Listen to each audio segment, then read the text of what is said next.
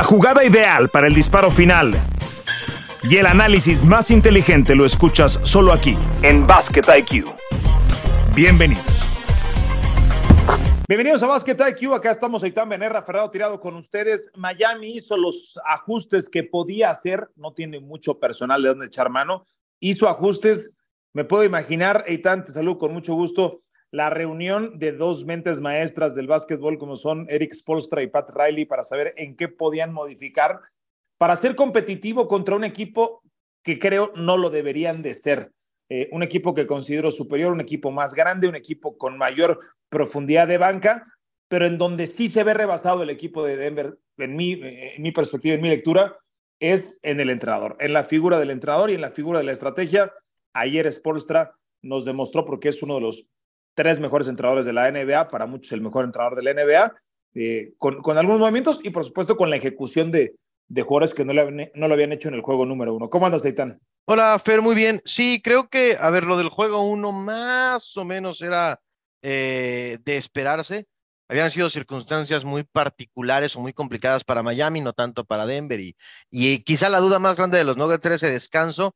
Pero después de eso sí anticipábamos una serie un poco como lo de ayer, ¿no? Muy, muy, muy pareja que se termina definiendo en el último disparo con situaciones estratégicas bien interesantes, haciendo que Jokic pudiera hacer algunas cosas e impidiéndole hacer otras o complicándole un poco hacer otras.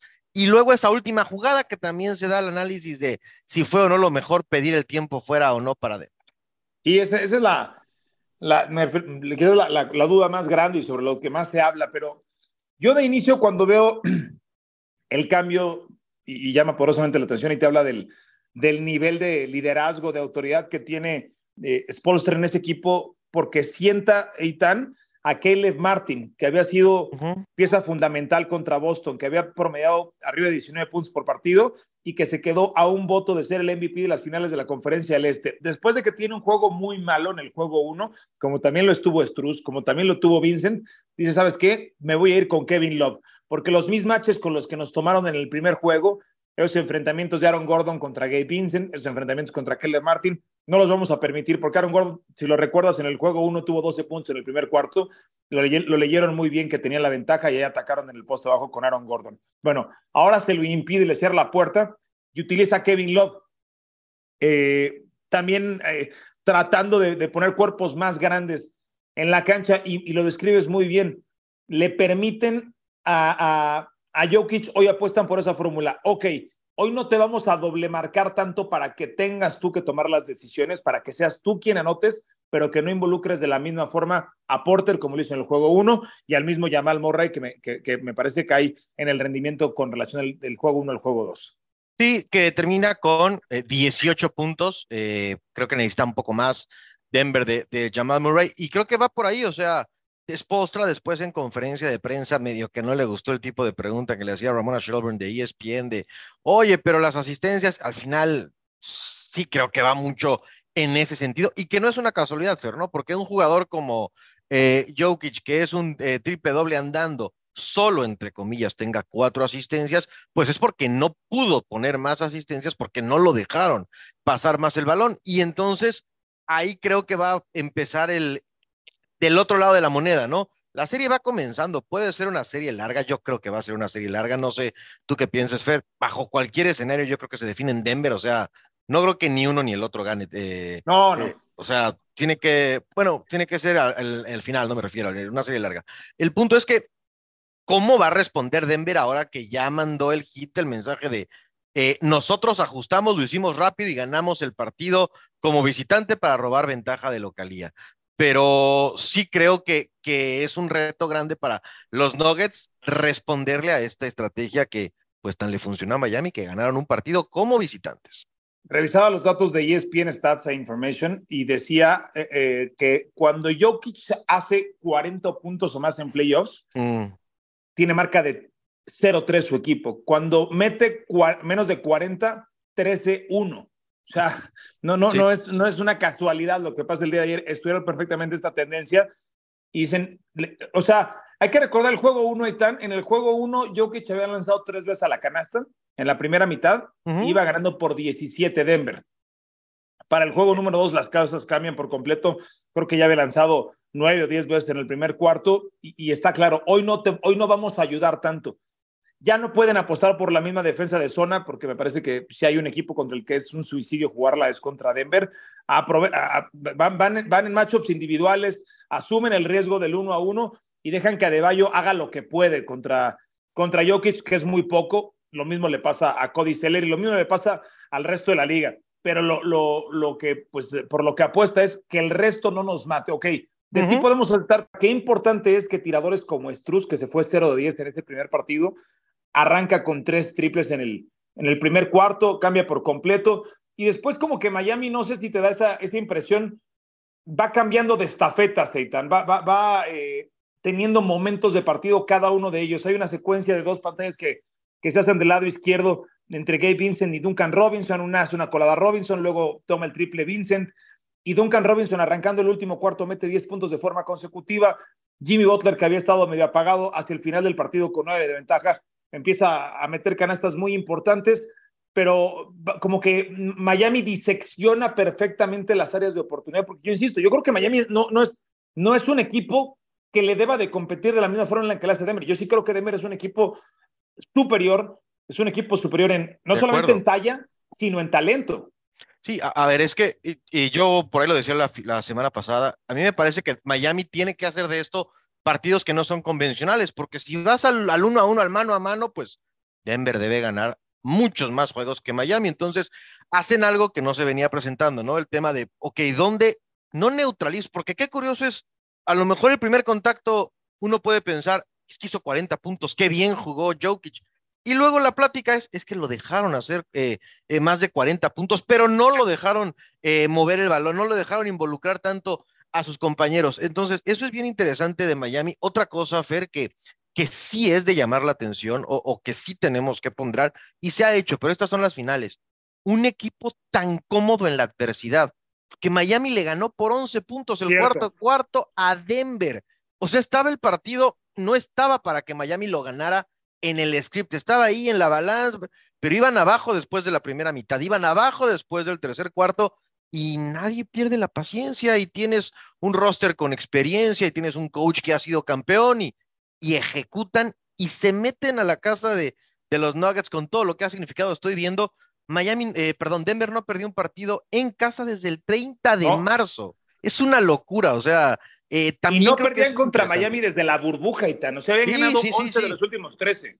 Sí, de acuerdo, es, es, es muy interesante eh, esto que está pasando de, de, ver a un equipo, pues sí, a mí no me gusta, me da risa esta palabra, pero no hay de otra más que decir que sí son resilientes los jugadores de Miami, o sea, siguen en lo suyo, van, no es Mm, de nuevo, para mí fue un accidente lo del juego 1 y creo que todos sabíamos que, que, eso iba a ser un accidente y que esa no iba a marcar la pauta de la serie. Sí, eh, demostró ser un equipo que no, no presiona el botón de pánico. Este equipo está curtido, tiene, dirán algunos machos calados, ¿no? Tiene, tiene eh, caballeros probados en batallas, eso me, queda clarísimo y tiene un, un, coach que, insisto, es una mente maestra. También está Butler, me parece que hace una buena labor con, con el assistant coach ahí en, en Miami. Y, Denver eh, deja ir esta ventaja de, creo que fue de 15 puntos, y cuando ve que Miami, cuando ve que Miami se le empieza a montar, Eitan, se empiezan a hacer chiquitos esos jugadores de rol que suelen ser muy buenos cuando la ventaja es de 10 puntos. Ahí es donde no es lo mismo tomar un, un, triple cuando vas ganando por 10 a cuando el partido lo vas perdiendo por 5, ¿no? Por supuesto, estoy, eh, veíamos datos. Tercera victoria de Miami en la postemporada cuando van perdiendo por 15 o más puntos. Es un escándalo. Y otra de las cosas que viene ahora para la serie, que se convierte en una serie a ganar 3 de 5, no hemos visto, me parece, Fer, no sé tú qué pienses, pero no hemos visto como hasta ahora veremos a unos Nuggets con presión contra la pared. Han perdido la ventaja de localía, se pierde esta invencibilidad que tenía Ball Arena de, de Denver. Pasaron por encima de equipos en la conferencia oeste, en el temido oeste. Aquí cómo responden, porque lo que vamos a ver en Miami en el juego 3 va a ser una locura. Y esos jugadores que se hicieron pequeños, si siguen sin dar el paso hacia adelante, eh, Miami puede tomar control de la serie y por más que tengas, eh, está probado que puedes tener quizá el mejor jugador de los dos rosters, pero no te va a ser suficiente para ganar una serie tan cerrada como un equipo, con un equipo como lo es Miami.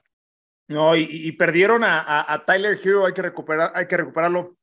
Dice Eric Spolstra para el resto de la serie, no sé cómo vaya a regresar. Eh, Hero, que había sido eh, líder anotador del equipo de, de, Miami, ya estuvo trabajando, ya estuvo entrenando y muy posiblemente estará de vuelta para los Juegos en la Florida. Me parece que eso también va a cambiar la narrativa. Y la otra, Itán, veía yo los números, eh, porque hemos hablado de Jimmy Butler, el MVP de la postemporada y demás. Ayer Jimmy Butler lanza 7 de 19 desde el campo. Tiene 21 puntos, pero lanzando 19 veces, caray. Y la otra es Jimmy Butler en los últimos 7 juegos previos al de ayer, 16 puntos, 5 de 13. 29 puntos, 9 de 21, 14 puntos, 5 de 10, 24 puntos, 5 de 21, 28, 12 de 28, ese fue el mejor, 13 puntos, 6 de 14, 1 y 21 puntos el de ayer, 7 de 19. Eitan, si a otro superestrella, porque Jimmy ya lo estamos poniendo en la conversión de superestrella por lo que está haciendo en esta postemporada, o la mayoría lo está haciendo así.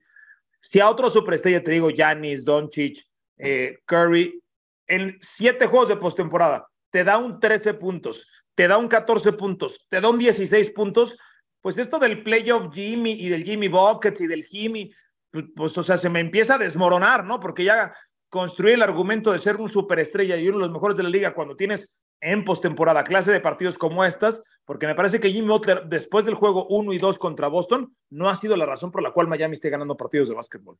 No, creo que compramos esa narrativa que se vende bien, esa narrativa que, que ha dado un paso, o sea, que tiene un aura de Jimmy Pockets y de animal de playoff, cuando Miami es mucho más que eso, cuando este es un esfuerzo colectivo y que quizá Fer, no sé, lo podríamos revisar sobre todo si son campeones, este puede ser el el equipo campeón, a lo mejor me pegas un zape, yo lo acepto, pero que tenga al jugador, al mejor jugador menos bueno, a ver si me doy a entender. Claro, sí, sí, sí, que, tu jugador uno no sea una superestrella de la liga. Eso es, ¿no? Que es un muy buen jugador, pero que a lo mejor no, no decimos, eh, eh, a ver, dime de los últimos, eh, el equipo de la década, pues no creo que Jimmy Butler sea ni segundo equipo, a lo mejor sí, ¿no? pero este es un tema para platicar creo que Miami es, este ejemplo perfecto del equipo, de cómo... Es un equipo sin All-Stars. Eh, sí, sin, sin ese hombre, o sea, yo no anticipo que gane Denver el título si Doncic promedia 12 puntos en la serie, o que 16.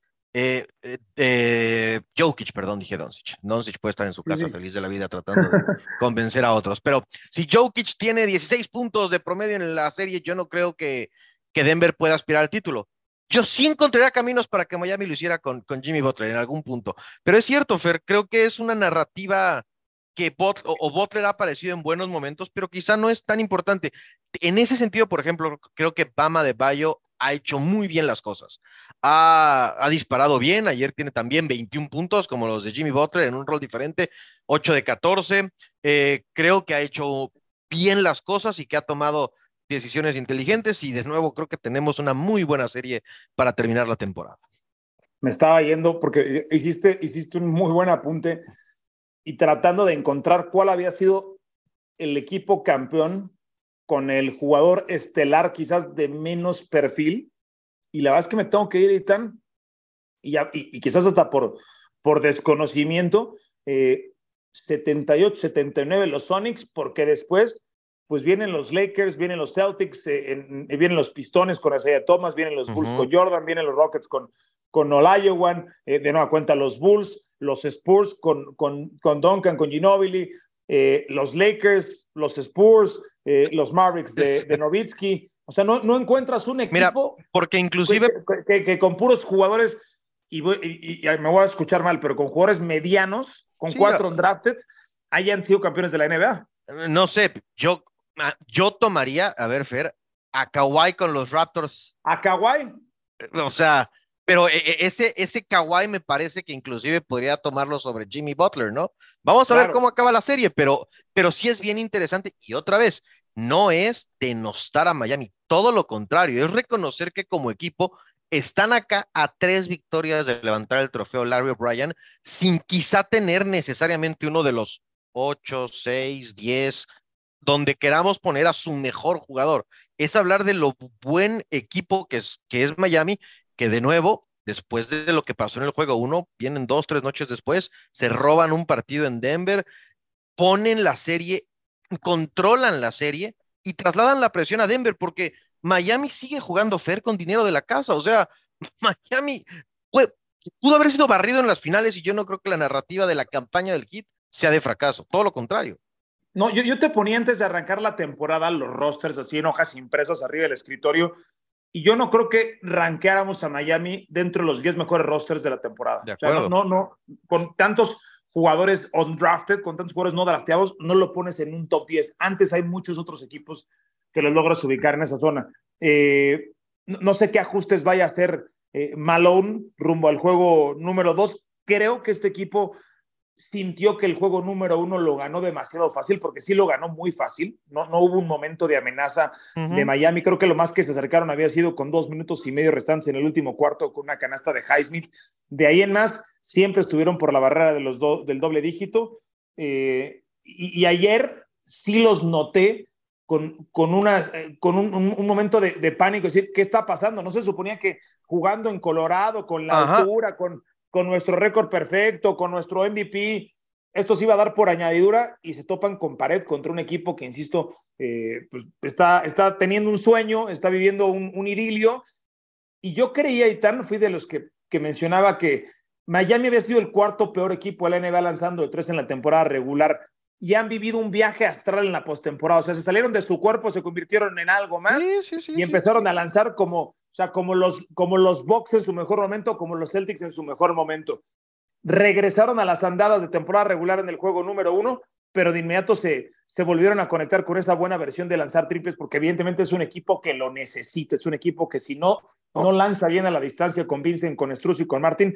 Tampoco son LeBron James, tampoco son Luka Doncic que ponen la pelota en el piso, ni son jugadores capaces de crear su propio disparo. No, necesitan que estos emboquen y me parece que si Miami se mantiene en ese mismo vecindario, cuidado porque puede sacar los dos juegos en Miami y ahí sí, el juego número que va a ser el 5. El 5. El 5 Denver va a ser un, Denver va a ser un manojo de nervios. ¿eh? Es que, es que otra vez, Fer, y ahora, otra cosa, lo dijo Mike Malone, no lo estamos inventando nosotros, que el coach de los Nuggets diga, no vi el esfuerzo, no vi la intensidad necesaria, no me gusta. Eh, claro. Lo dijo en los medios, o sea, te lo digo Juan para que se entere Pedro, porque quiere que sus jugadores reciban el mensaje, pero no sé si a un roster que no ha ganado todavía un campeonato, le vino mal esa victoria en juego uno. Que quizá pensaron que, ay, mira, esto está fácil, le vamos a ganar por doble dígito eh, los cuatro partidos y va. O sea, esto es, estas son las finales y tú parpadeas y un equipo como Miami, que ya echó a todos los que ha echado estos playoffs, te deja con las ganas de ser campeón. Pero me llamó la atención de esta declaración. No es común en estas instancias un coach tan crítico de una actuación de sus jugadores. Dime algo, Itán, ¿qué pensaste? Vamos a cualquier juego, cualquier arena, y particularmente obviamente en Los Ángeles y, en, Miami. Y cuando salen las tomas en los tiempos fuera de las filas de celebridades, y pues en Miami está cualquier cantidad de, cantantes y de actores y demás, en Los Ángeles ni se diga, incluso en los juegos de los Clippers, pero vas a, a las primeras filas en los juegos de Denver y al que te ponen en pantalla, no sé si lo viste en el tiempo fuera, te ponen a Charles Barkley porque está trabajando Charles Barkley ahí. Te ponen. Las estrellas dijeron: si va a haber dos en Miami, nos vamos a Miami, ¿no? ¿Cuál es la prisa? o sea, esto va a Te ponen, en mi vida había visto al comisionado Silver de pie aplaudiendo en los tiempos fuera como los fans, como el resto de los fans. Estaba el comisionado Silver, que por cierto, ahorita a ver si nos da tiempo de platicar de eso creo que por estrategia se tienen guardadito el tema de Yamoran para que no le robe interés de posiciones nacionales que, que para, que serlo bien estos para el público, para el grueso del público son desangeladas porque no están equipos eh, de alto perfil, no están los Celtics y los Lakers, que lo que le hubiese gustado a la NBA. Eh, en el juego uno estuvo Russell Wilson, eh, él, fue el único que estuvo, pero es, es lo, que, lo que quiero decir es, y creo que hace un par de temporadas sacaron un dato, era el peor mercado de la NBA Denver. O sea, era el, mercado más chico de la NBA. Sí, e, es, es la primera vez que están buscando ser campeones. Y luego, eh, el, la superestrella de los Nuggets es un jugadorazo. Comercialmente no es tan atractivo, ¿no? Eh, no, no, no, es, es, terriblemente para venderlo, o sea, para venderlo es imposible. No es mercadeable. Los, los mató en el All-Star que dijo, ¿te acuerdas que se paró cuando no lo habían seleccionado? O sea, que al dos veces tarde de la liga no lo seleccionen y después dice, yo no soy un jugador hecho para este, este partido. Sí, sí, sí, o sea, es un gran jugador de baloncesto que no necesariamente es un gran producto de marketing. En términos de NFL, ¿quién sería Jokic, Chaitan? Eh, esa es buena. ¿Qué te parece? Me gusta así como para un linebacker que One Smith, así, bueno, es que no ha sido MVP, pero este, ya sabes, un, frontal defensivo muy bueno, pero que dices, híjole, este. Sí, no, no, no, no lo podemos vender, ¿no? Pues no, y no le quita calidad como jugador de baloncesto, pero sí hace que, sí hace que quizá el alcance del evento sea un poquito menor. Sí.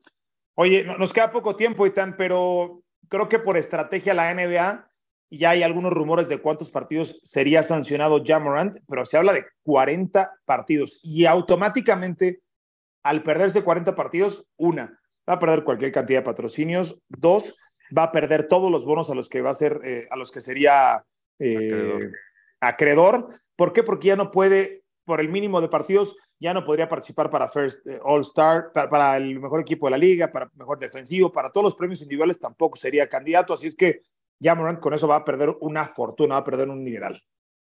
Sí, el comisionado medio como que lo reconoció, dijo que el foco tiene que estar en los Nuggets y en el Heat, que cuando acabe la serie eh, se hará pública la decisión, o sea que ya está tomada. Y luego, Fer, tendremos tiempo, pero, pero creo que es uno de esos casos en donde creo que empezamos, o la liga y su equipo y sus compañeros, creo que empiezan a estar más pendientes de la persona que del jugador. Que, que, lo que se ve es preocupante de a de veras, ¿no? Que, que no es, ay, miren qué está gastando su dinero, piensa que no, sino eh, por lo que he leído, por lo que se ha reportado, que son preocupaciones genuinas sobre Jamorant, no sobre el superestrella de la, sino que hay, hay eh, preocupaciones genuinas, eh, grandes sobre, sobre todo de quién se ha rodeado y, por qué se está rodeando de ese tipo de personas. Sí, parece, ojalá y no, una historia que ya hemos visto previamente, ojalá no se convierta en eso, un jugador con un talento inconmensurable y que termina todo mal, ojalá no sea así lo de Jamorant. Eh, no, no hay, o sea, uno, uno busca señales y no encuentras muy buenas señales en el camino. Algo fuerte tiene que pasar para que este chico, eh, pues quizás pueda cambiar el rumbo. Y si son 40 partidos y es mucho dinero, bueno, es muy joven y en el resto de su carrera podría ganar mucho dinero, que ojalá la alcance a rescatar, porque me parece que, insisto, es, es, un talento generacional. Su atleticismo es, su atleticismo es pocas veces visto en, en la liga. Yo diría, Fer, perdón por interrumpirte, es todo lo contrario a Jokic, como jugador, como mercadeable, como, claro. como producto, valga la expresión. Es flashy, es flashy por naturaleza. Exactamente, exactamente. O sea, lo queremos ver en Sports Center y está en el top ten y, y o sea, e, e, es, podría ser un grandioso embajador de la NBA. Yo soy un creyente y de las segundas oportunidades. Ojalá que lo entienda, porque de nuevo, va más allá ahora mismo del jugador de básquetbol que nos podríamos perder. Si hay, si hay un atleta eh, en la lista de deportes profesionales de los Estados Unidos, si hay un atleta o hay un, listado de atletas que son para clips de internet, para clips de, de, Twitter, para clips de Instagram, para clips de TikTok y tal, es Yamorán, ¿no? O sea, es, como la definición de en estos breves lapsos de atención para cautivar audiencias, ¿a quién seleccionamos? No, pues tráiganme este chavo que vuela, ¿no? Y hace esa clase de jugadas. Es el perfecto ejemplo, Jamorant. Bueno, oye, y tan antes de, irnos, eh, te, te, preguntaré más adelante sobre tu favorito rumbo al juego número 3, donde por cierto es Denver favorito en Miami por dos puntos. Es, Denver favorito en Miami por dos puntos y medio. Pero, ¿qué, qué, opinas de este rumor que surgió este lunes con relación a que Kyrie Irving se habría puesto en contacto con LeBron para llevarlo a Dallas. O sea, como que la cosa no se puede poner más mal en Dallas, ¿no? Sí, o sea, lo vi y dije, ¿Eh? te soy sincero, primero diría, me gustaría que Luca hiciera la llamada y no Kyrie. Eh, la verdad, ¿eh? es como cuando uno va de invitado a una fiesta, vas de colado y llevas más colados, ¿no? Sí, no, o sea, dices, pues, ok, te dejan entrar porque, pues, total, había arroz y mole, no pasa nada, ¿no? Pero, este, no sé, como que tengo un prejuicio sobre Kyrie, lo debo reconocer. Eh, no ha llegado a lo de ya, ni mucho menos, pero ha tenido también sus rollos y yo no estoy seguro que, pueda tener un entorno sano alrededor de cualquier equipo donde esté Kyrie. Me pareciera muy interesante y yo no sé si LeBron se quiera meter en eso. Creo que es lo suficientemente inteligente y los años le han enseñado qué situaciones son sanas, por llamarle de alguna manera, y yo no sé si con, con Kyrie quiere estar, a lo mejor nos damos la sorpresa, ¿no? Se da la sorpresa. Pues sí, yo, yo la verdad es que no veo, no le veo nada bueno a eso. O sea, no, no, no auguraría nada bueno en esa, en esa relación. Si de posible de Kyrie Irving que lo hayan renovado en Dallas, pues me, parece, me, parece completamente absurdo, pero bueno, eh, ya, ya lo hicieron, ya les interesó hacer eso. Eh, ¿Tu favorito para el juego número 3, Eitan, allá en, en la Florida? Eh, denme los puntos, denme los puntos y al hit en este juego 3. Creo que, creo que le va a costar trabajo al roster joven de Denver encarar la, la presión propia del escenario de unas finales como visitante. Sí, el momentum lo tiene Miami. Parece que han encontrado un glitch en la matriz del equipo de, de, Denver y también me voy a ir con Miami para ganar ese partido y también tomaría los puntos. Así es que creo que lo van a ganar y, y, bueno, por supuesto que tomo los puntos. Eitan, pues ya platicaremos después del juego número 3 en una serie que, pues por lo visto, no se nos va a menos de 5. Sí, seguro que, que no, Fer, acá estamos pendientes en redes sociales y viendo también la Watch Party que está espectacular. Gracias, Aitán. Fuerte abrazo, saludos a todos. Esto fue Basket IQ. Suena la chicharra y el fuego se apaga en la duela. Nos escuchamos en una próxima emisión de Basket IQ.